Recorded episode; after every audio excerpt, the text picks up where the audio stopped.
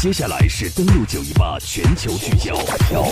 欢迎继续收听收听。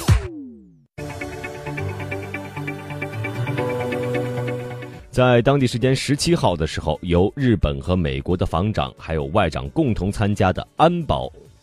安全保障磋商委员会的会议在美国华盛顿召开，双方就推进日美的安全合作还有朝鲜半岛局势等问题进行了磋商。这是日美继二零一五年四月份以来再次举行二加二会议，也是美国总统特朗普上台以来的首次二加二会议。那么有媒体就分析认为啊。日美防长在这个二加二会议当中，日本在借着和美国无缝合作的机会当中，来提高自身自卫队的能力。有美国媒体就表示，越来越多的迹象表明，美国在亚洲盟友的前沿中，日本、韩国在不断提升自己攻击的能力。从某种程度上来说，美国是在故意纵容。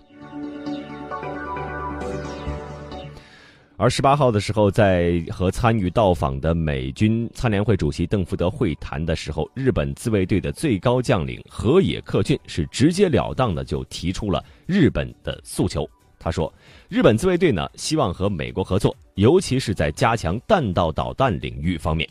而邓福德呢则给日方吃下了一颗定心丸。他说啊，与此同时，在大洋彼岸的美国。美日双方的外长和防长在二加二会议中呢，已经确认了一系列来加强防务合作的举措。据日本媒体报道，双方除了确认扩大自卫队作用和能力技能之外呢，还确认了争取实现日美无缝合作的方案。而在反导体系方面，日本防卫相小野四五点就提出，应该推动这个引进部署在陆地上的陆基宙斯盾系统。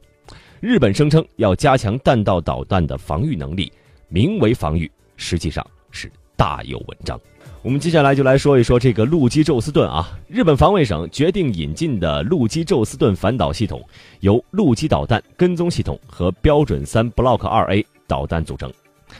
陆基宙斯盾反导系统呢，它比萨德便宜，便宜大约百分之二十。不过日本呢，打算引进陆基宙斯盾而放弃萨德。这原因可不仅仅是钱。目前呢，日本政府正在和美国共同开发的标准三拦截导弹，而另外呢，日本还计划将宙斯盾舰的数量增加到八艘。那么由此以来呢，日本就可以更加灵活地运用负责警戒的宙斯盾舰。日本共同社也认为，这将带来日本防卫费的增加，以及自卫队和美军一体化进程的加速。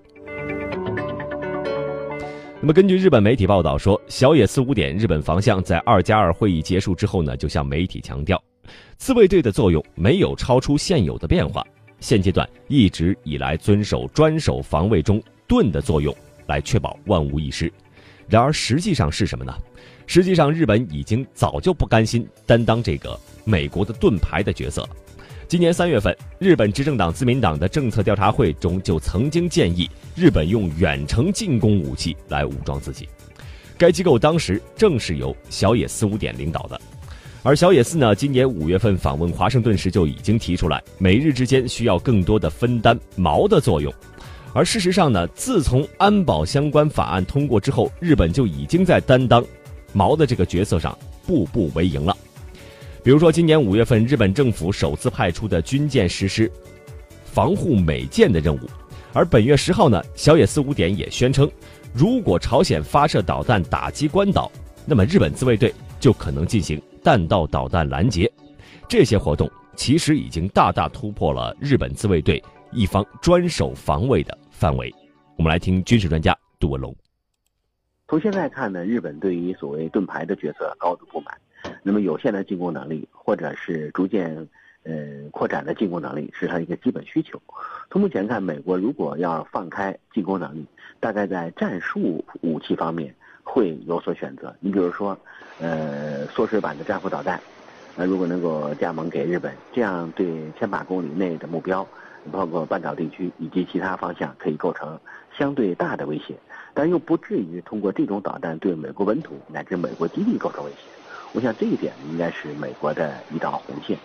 另外，在海上远洋进攻作战能力方面，你只能够发展准航母，但是不能有真航母。一旦有了真航母，那么有可能随时能够在海上对美国说不。那么在空中，它的作战飞机加装的各种对地武器和攻击性的武器装备，美国也有所限制。如果它的进攻能力，那么足以对美国构成威胁，那足以对整个地区产生美国控制之外的这种变化和影响，这是美国坚决不能答应的。所以目前看，双方也正在展开新一轮的博弈。日本是想通过进攻能力和进攻武器的逐步拥有，让正常化这顶帽子戴在日本自卫队头上。让正常化这顶帽子最后可以戴在日本自卫队头上啊！美国国家利益的文章也认为，有证据显示啊，华盛顿正在对于他们的盟友拥有前沿阵地的打击能力方案显得越来越宽容了。比如说，奥巴马政府在二零一二年的时候就同意韩国将弹道导弹的最远射程限制从三百公里放宽到八百公里。而目前呢韩国正在争取美国取消对韩国的弹道导弹的弹头重量的限制。我们来听 kbs 电视台的主持人是这样介绍的。韩国弹道导弹重量受限射程八百公里的弹道导弹的弹头重量不得超过五百公斤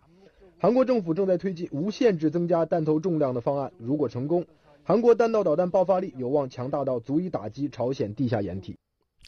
今年六月份的时候，韩国公布了玄武二 C 新型国产的弹道导弹发射画面，射程是有八百公里，而弹头最高重量达到五百公斤。韩国政界和军方啊，就有声音认为，在目前韩国是难以拥有核武器的情况下，增加弹头重量其实会大大提高导弹的爆发力，进而加强对朝鲜的遏制力。韩国国防部长宋永武也在。和美国防长马蒂斯通话的时候，就提议说，在八月末的华盛顿会谈上来商议进行修订韩美导弹协议。我们再来听军事专家杜文龙。呃，美军对于自己的这个一线盟友，呃，在攻击能力方面的确是有所放纵。我想恐怕有这么几个原因。呃，首先呢，美国的国力和军力不是像以前那样绝对强大。在这种情况下，他认识到自己只是一个金砖国家，不是个金山国家。所以很多的地区责任要求一线盟友去承担。第二呢，美国在全球热点地区，呃，逐步展开了自己的部署。目前是数量太多，频率太高，周期太短。那么，如果保持美国的存在，或者是让美国的战略利益在热点地区能够行使，一定是让盟国来替代美国来进行行使。如果它的进攻能力和防御能力的综合水平达到高的水准，这样美国虽然不在眼前，但是美国的影子依然在眼前。这种状态大概也是美国追求的一种方案。另外呢，就是如果跟目标有直接对撞，会对国美国本土构成重大威胁。在这种情况下，一线盟友一定是一个炮灰责任。如果这些盟友有一定的进攻性武力，帮助美国或者替代美国和这些大的潜在对手进行对抗，美国很有可能是坐山观虎斗，既不伤害美国的利益，又对主要战略对手的利益构成了重大损失。FM 九十一点八的听众朋友们，大家好，我是杜文龙。打开广播，追踪国际，欢迎收听登录九一八。